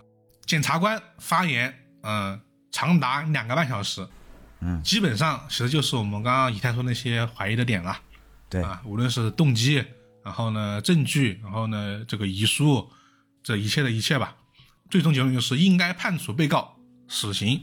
嗯，然后辩护方的发言其实是有几个点吧，但我们刚刚因为没有说辩护方的这个具体的内容嘛，说实话有点啰嗦跟复杂，但我们这可以说说他的最终的几个结论嘛。首先，呃，他说广川的婚事虽然受到妨碍了，呃，并且呢以受嘱托杀人的形式，就是以诉这个形式啊，将小迪杀害，但是看不到任何非把小迪杀死不可的这个紧急形势，因为其实他当时只是说有可能结婚，并没有说马上结婚。对，事实上是广川的这个结婚的这个事情啊，就八字还没一撇儿，就是他这个老婆是他说他可能要结婚，但是，他这个老婆在哪呢？他都不好说啊。嗯，然后第二点是我们刚刚提到的，假设说啊，广川君受了小黎的嘱托啊，跟小黎的自杀有关联，就是协助自杀嘛。那其后为了掩盖他的罪行，他没有将另外三个女孩杀死的必要性，这我们刚刚也是提到过了。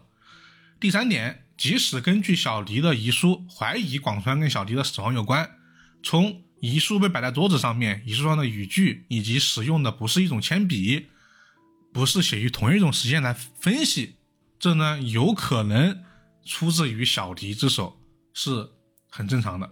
这个其实涉及了很多细节啊，嗯其实就是说这个信以及这个信的内容，当时的法庭交锋来看，它有可能啊，只能说有可能是小迪自己写了之后伪装成这个样子的，但这一点，呃，检察方也有自己的认定，觉得是广川伪造的啊。其实这一点大家就这么一听吧。然后呢，第四点，也就是本案起诉的唯一根据，也就是法医学鉴定，只不过是小兰博士的一己之见，绝对不是什么可靠的证据，这是一目了然的事情。其实这一点就是他主打的一个点了。呃，大家应该也听到这么一个结果啊，我们就直接进入这个最终的宣判环节。在昭和二年的十二月十二号，审判长和陪审法官都走进了法庭，最终宣布了对被告人广川调太郎的判决。结果是被告人无罪。据当时的记录啊，整个法庭瞬间就是沸腾啊，因为当时有很多记者都很关注这个事情。嗯，很快广川无罪的这个号外啊，就已经传遍了整个京都了。嗯，然后呢，我们来看看审判长的这个判决理由吧。你无罪该无罪，你要说说理由嘛。这个案件最大的疑问，那就是这个死亡现场了。那究竟是被告，也就是广川，将四人绞杀之后，然后把小迪的尸体吊在门楣上，把整个现场伪装成小迪将千岁等三人绞杀后自缢的现场，还是说小迪他将千岁三个人绞杀之后自缢身亡，然后把现场伪装成的被告绞杀了小迪等四人的现场？两种情况，这两种情况各有各的依据啊。然后下面的内容为了方便理解，我就换成广川了啊，就不是被告了。这个现场呢，虽然留下了遗书和信封，但是呢，从内容上和署名上确实都是小迪的笔记，然后所用的稿纸和盖在上面的图章，可以怀疑是小迪在广川家的时候，趁广川不在，这个时候写好遗书，盖上这个印章，带回自己家的，也可以怀疑是广川自己盖的。嗯，还有那个信封，不但可以怀疑是小迪趁广川不在的时候自己拿回家的，因为呢，信封跟遗书啊，它是一起摆放在桌子上的，这可以怀疑啊是小迪制造的广川同意殉情的假象。呃，因为我们刚刚说这些缘故啊，这个遗书上的内容也是我们刚刚提到的“说死就得死，不能骗我”这句话，表面上看起来好像是广川同意殉情，并在小迪自杀后杀死千岁的约定。但是，因为我们刚刚说的以上几点，他很难判定事实是否真实如此。同样，这个名片到底是不是小迪从广川的名片里面偷出来扔在现场的，还是广川自己掉的，在没有其他证据的情况下，也很难断定。关于小迪、千岁等人的死亡时间，呃，三位医学博士没有统一的意见，但是呢，都无法确定具体的死亡时间，那么也就无法确认。广川在三人死亡时候到底在不在现场？然后关于小迪的死因啊，几位法医学的这个权威啊，观点都不相同，但是呢，都很有说服力啊，就是你说的也对，你说的也对，就是他杀自杀，他也觉得都有道理。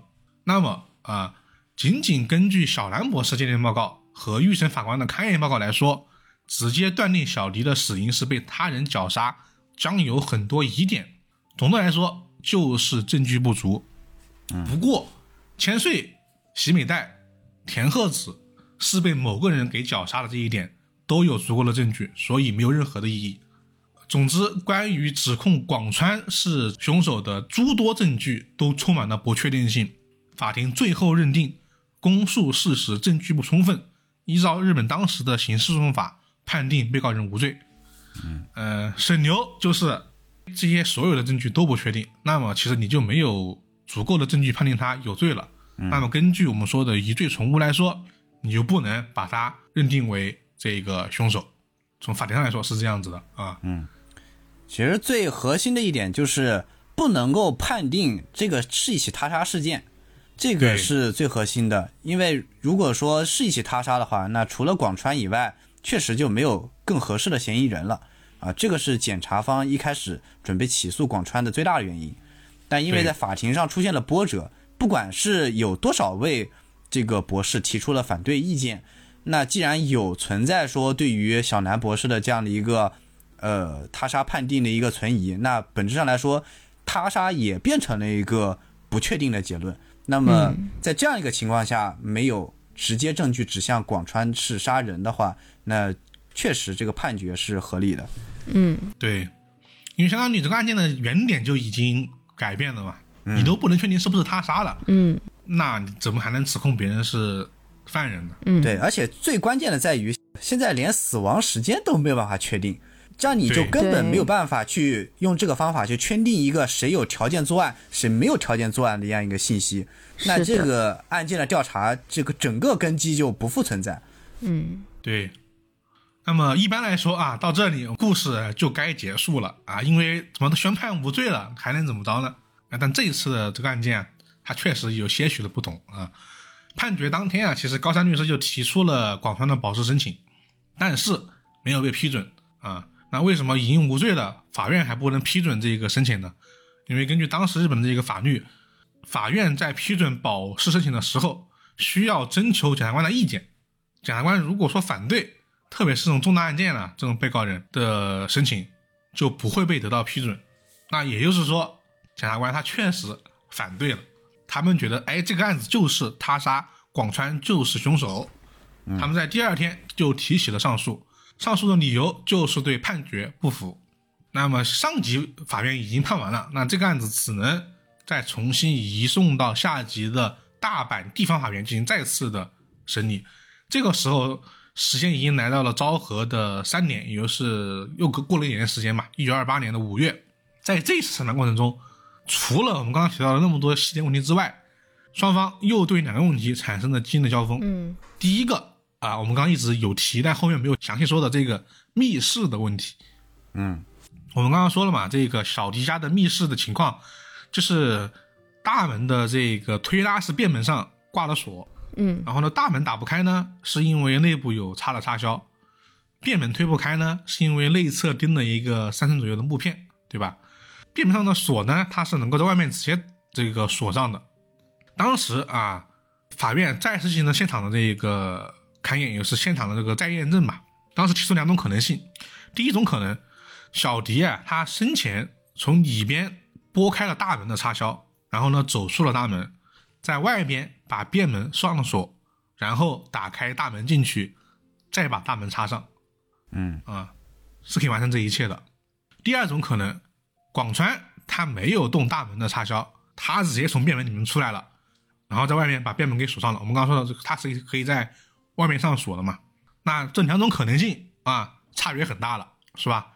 所以就再次进行了一个勘验，勘验的结果是，大门的开关啊，这个需要很大的力气，呃，但是呢，有可能完成。只不过啊，小迪如果用这种方法呢，可能力气不够大，而且啊会有很大的噪音，周围也没有人听见。啊、同时呢还有这个证人证明，也就是我们刚刚说了，小迪的这个南边这个家嘛，就他们发现尸体这一边不是有一扇这个木板嘛，刚刚提到过了。所以说，呃，小迪他没有第二条路，他就不可能不通过大门，然后呢把便门锁起来之后，通过侧边回到家里了啊，大家就是理解了吧？也就是说，他如果是自杀的话，那就变成一个类似于像是不可能犯罪这样的事情了。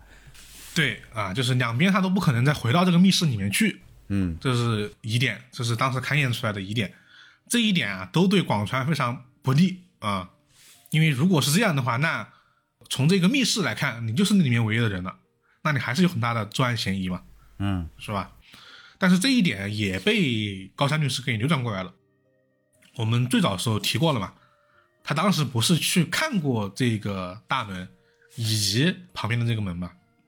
他当时呢问了几个证人几个问题啊。第一个问题是这样的，说的是平常这个小迪家大门这样的便门挂着锁的情况之下，小迪之前有没有在家的时候？证人的回答是，小迪经常他人在家，便门上面也挂着锁。同样的话，他也跟别人说过的。嗯对，其实那就是说这个情况有可能不是广川造成的，就是自然就是这种情况。就小迪是常年这个锁就不下下来的。对，然后第二个问题就涉及到了南边这个房子了，因为密室的这一道门其实已经被破解了嘛。那第二个门，那又是旁边这个空房子的门，有这么一个证词，在六月三十号，他们在进入小提家南边那个空房子的时候，那家大门有没有上锁？证人的回答是、没有，只绑着一根铁丝。嗯铁丝嘛，一撞就开了，然后再打开插销回到自己家的，是有可能的。所以这一点呢，其实是也是被否定的，导致这一点在这个大阪法院的审理上没有结果啊。所以这个争论又回到了一个点上，那就是增加新的鉴定人，啊啊，就是还是得法医混战啊。还是得法医混战。这个时候啊，是检察方说的，嗯啊不行，之前是你们提的这个人来检查，这次换我们提。啊，首先，他说我们先让小兰博士啊接受这个质询，就是上庭作证，因为这个证据就相当于多了一个嘛。嗯。其次，他又提议要增加长崎医科大学的浅田一博士、东北医科大学的石川哲郎博士和新泻医科大学的藤原金一博士为新的鉴定人啊。火一下增加了三个。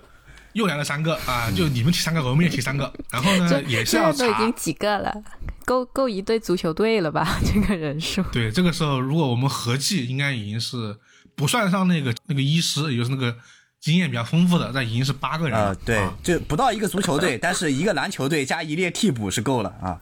嗯，对那确实是。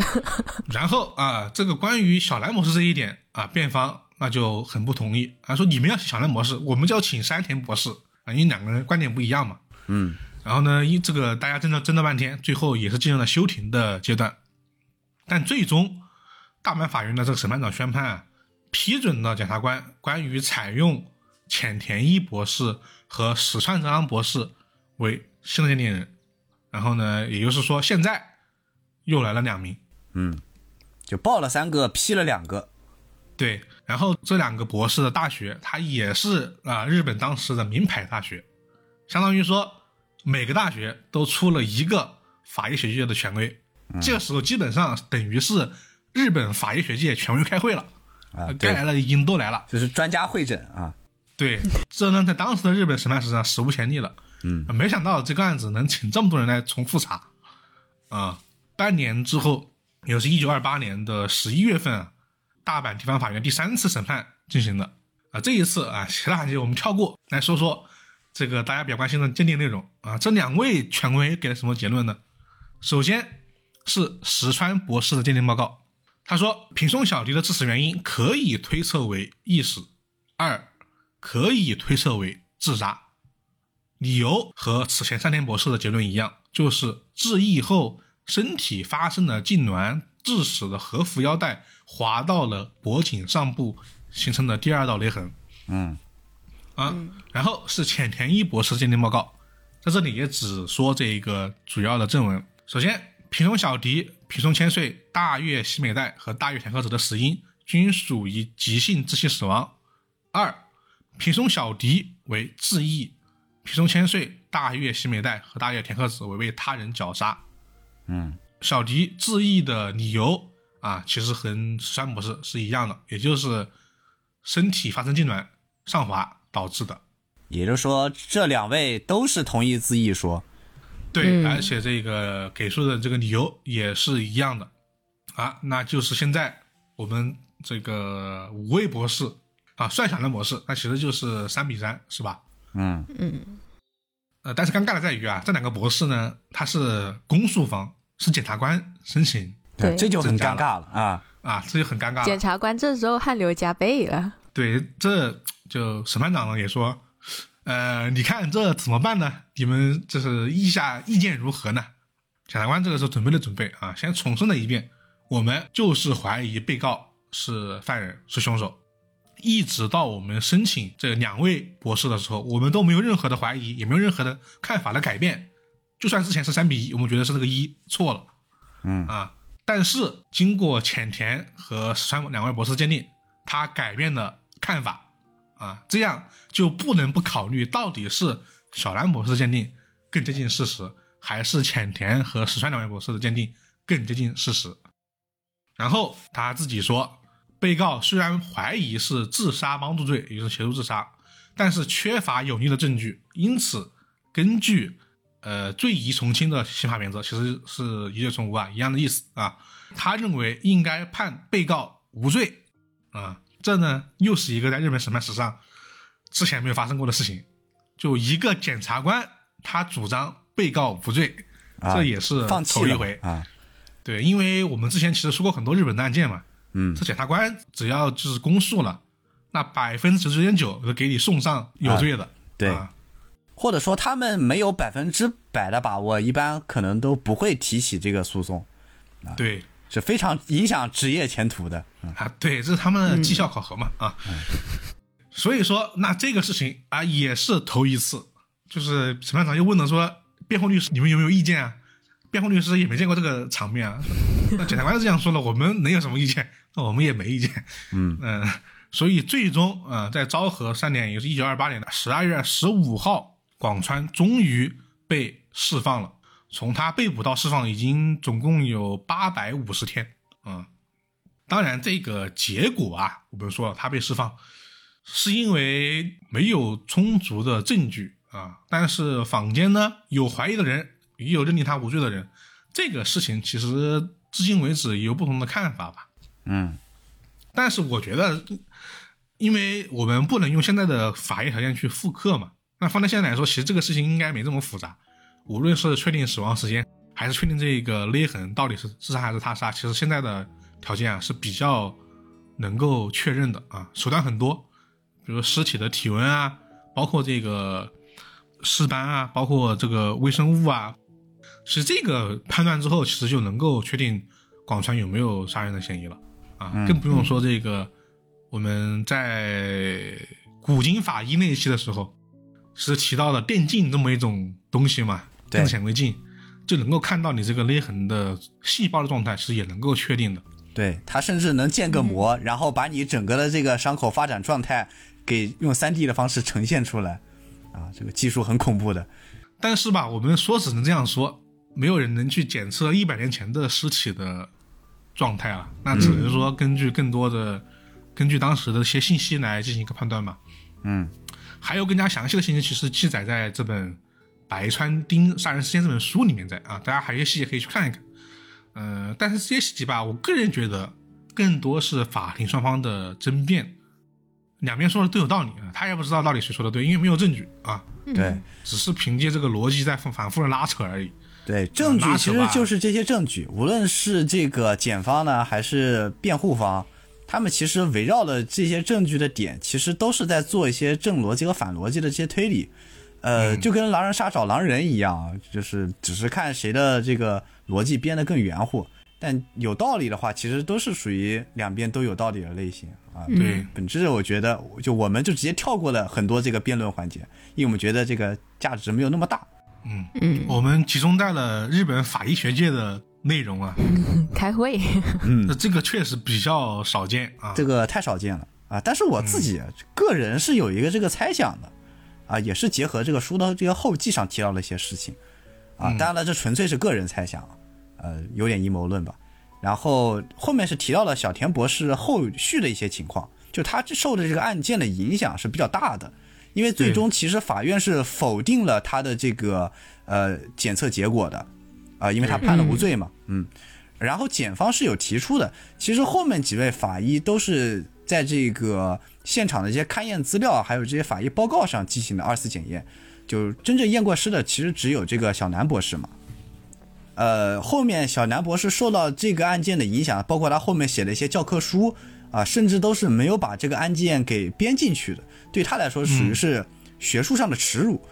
那我后来就想到了，一开始就是在初审的时候，呃，或者在高级法院审理的时候，呃，可以说每个法医给出的观点都不尽相同，但总体来说是他杀居多的这样的一个情况嘛。呃，就算是给出了这个自杀的情况，也有说因为这个痉挛啊、也有是因为别的情况导致这个绳子移动而产生的。嗯嗯，总体来说是各家都不太相同。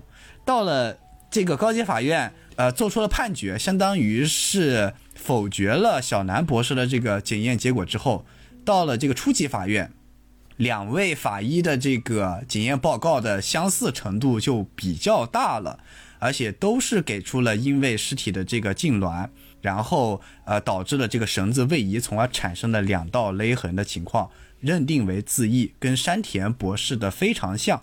而山田博士是高级法院认可的一种检验结果，从这个判决结果上来说嘛，呃，那么存不存在一种可能，就两位法医在不太确定尸体的情况下之后，选择了能够保住自己职业生涯和名誉的一种检验结果方式，给了这个案件不确定的可能性更多一点应该也不一定吧。啊。我所以说是个人推测嘛，就纯粹是个人推测，因为在这个高级法院审判之前，其实各家法医给出了这个形式，跟这高级法院做出判决之后，这个不同法医给出了这个判决，统一度实在是差距比较大，所以说只是个人根据结果的一个算是一个阴谋论的猜想吧，只是在这里提一下啊。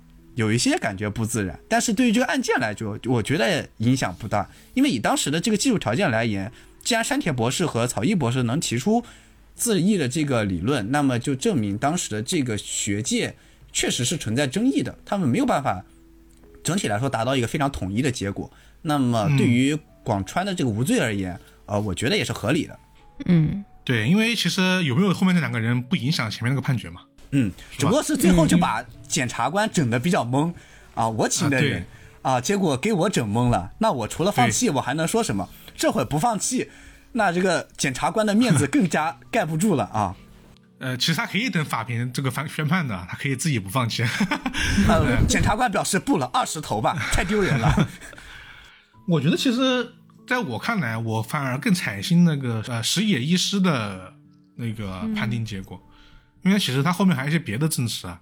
其实有反复的说，这个根据他的经验来说，那个人绝对是自杀，这是他的一个结果。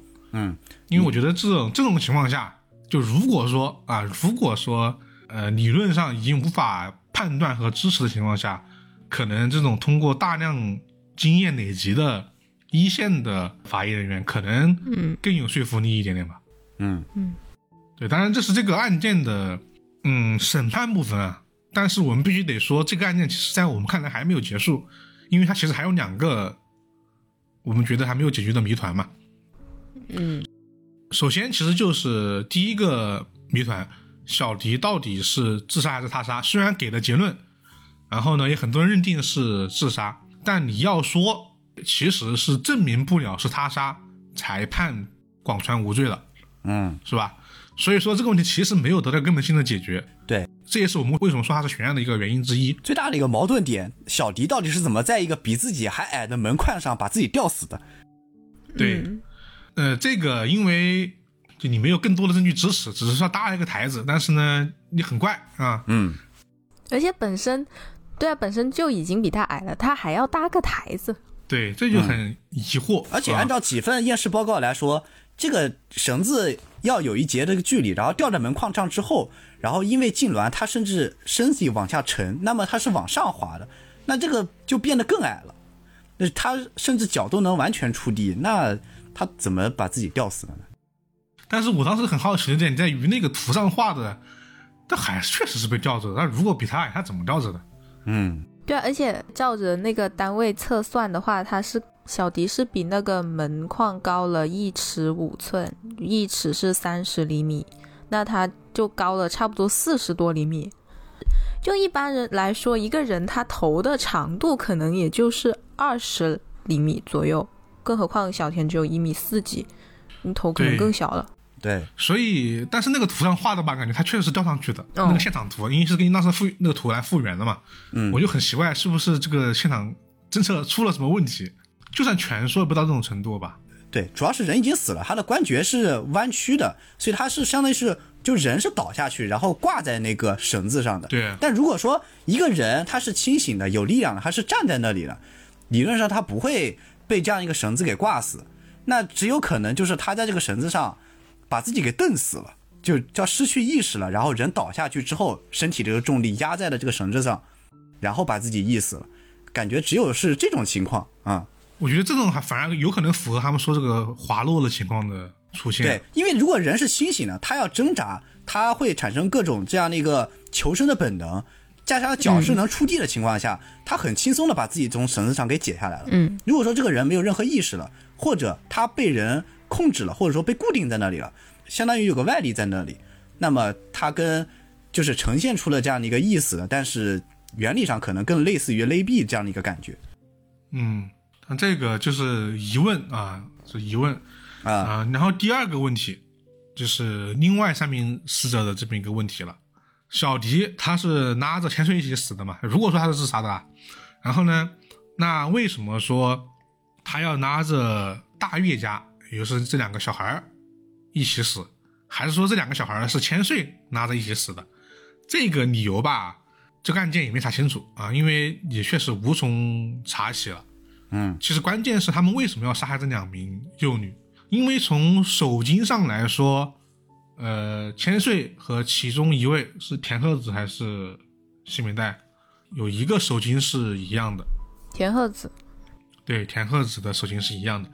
然后确实，我们之前说了嘛，千岁其实有说过类似的话嘛。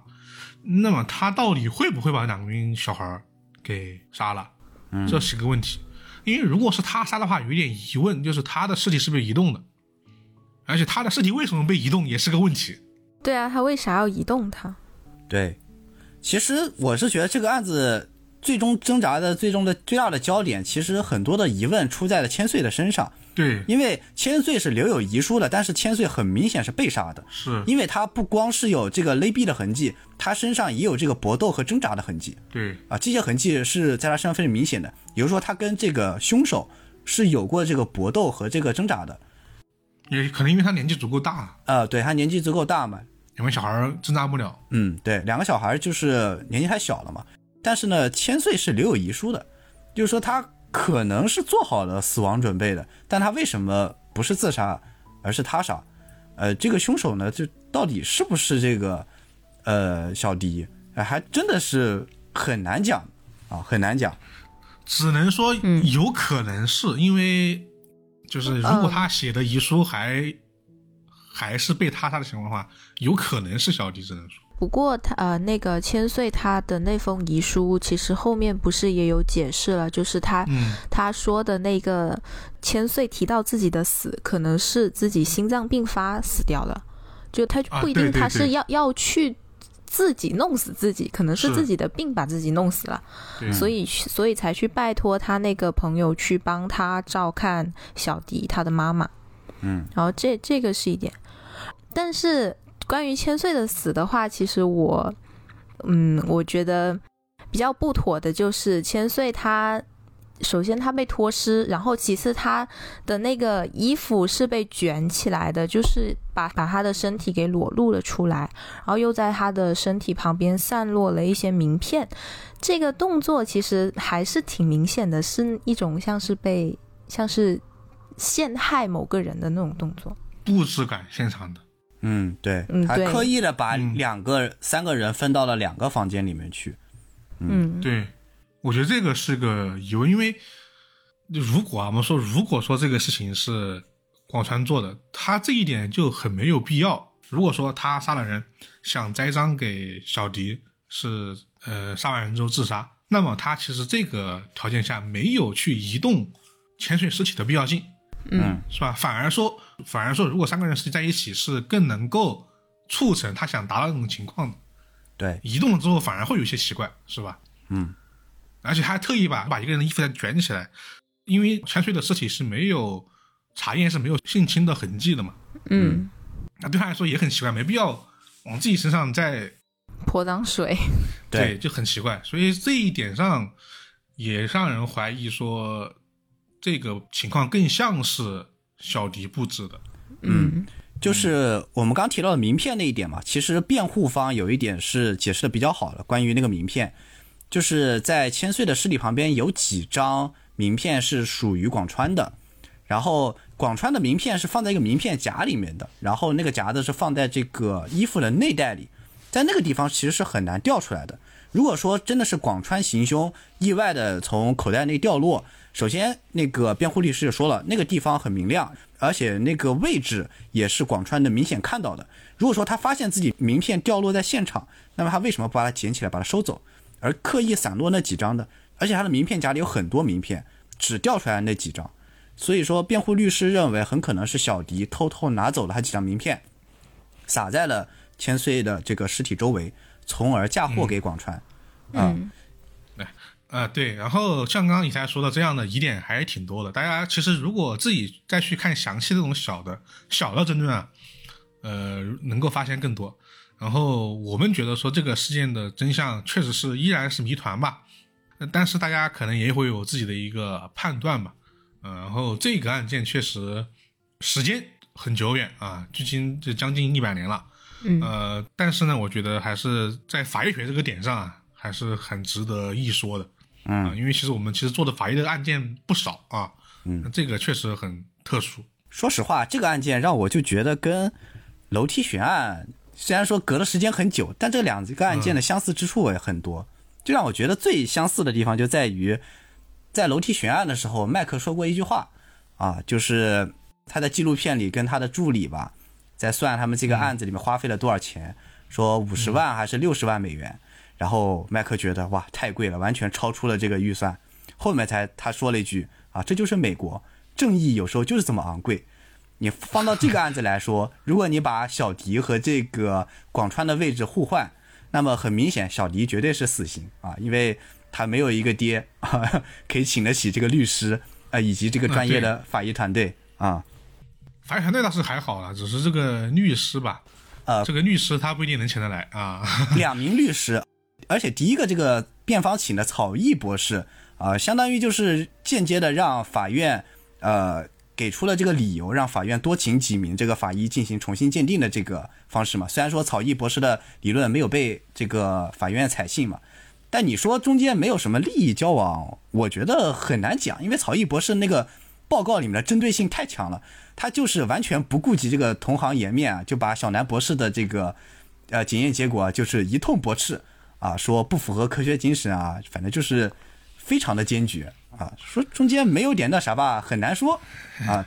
怎么说呢？这其实我觉得问题在于，你既然是这个律师的这种制度，你如果没他，好像也不对劲，是吧？就不然的话，嗯，那可能一个冤案可能就这样诞诞生的。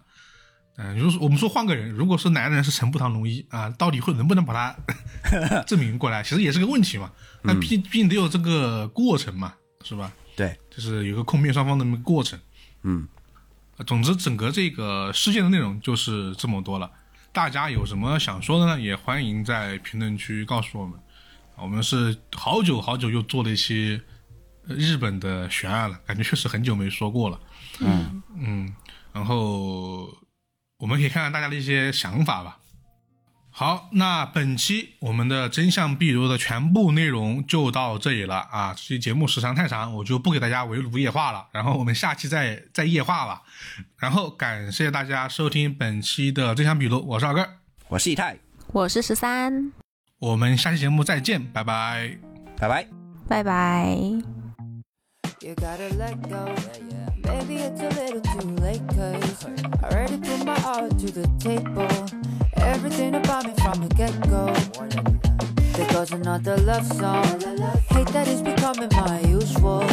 Taking things slow, I just can't control. Baby, I'm incapable of it. Then one day, show up, show up like heaven sent you here. So I say, hello. How you doing? Nice to meet you. All my 在节目音乐的最后感谢以下这些听众朋友们的赞赏。朝如青丝暮成雪豆小丸摆烂不摆烂摆烂。皮卡下划线 RRY 一个菠萝 wzmmmm 波及波及下划线 gzns 迷你鲨鱼小吃特雷西二零二三、S A I H 下划线 cspe dao 下划线 lqdie 张信哲圈外女友、二十四 K 金南瓜、玉手洗贡丸、金竹连椰、F U U K O、子不语如是我闻。再次感谢以上那些听众朋友们的赞赏和所有人的支持。提前祝大家春节快乐！我是老根，我们下期节目再见，拜拜。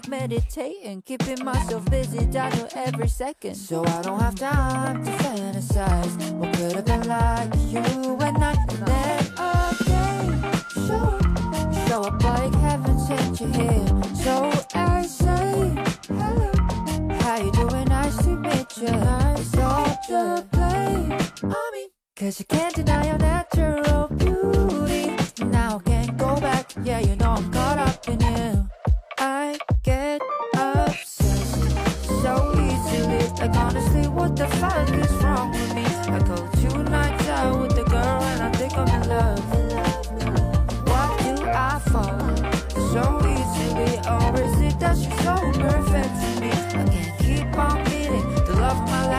But I guess I'm obsessed with you. You. I get obsessed so Like, honestly, what the fuck is wrong with me? I go two nights out with the girl and I think I'm in love. And why do I fall so easily? Or is it that she's so perfect for me? I can't keep on meeting the love of my life like this. But I guess I'm obsessed with you. Yeah, yeah, yeah.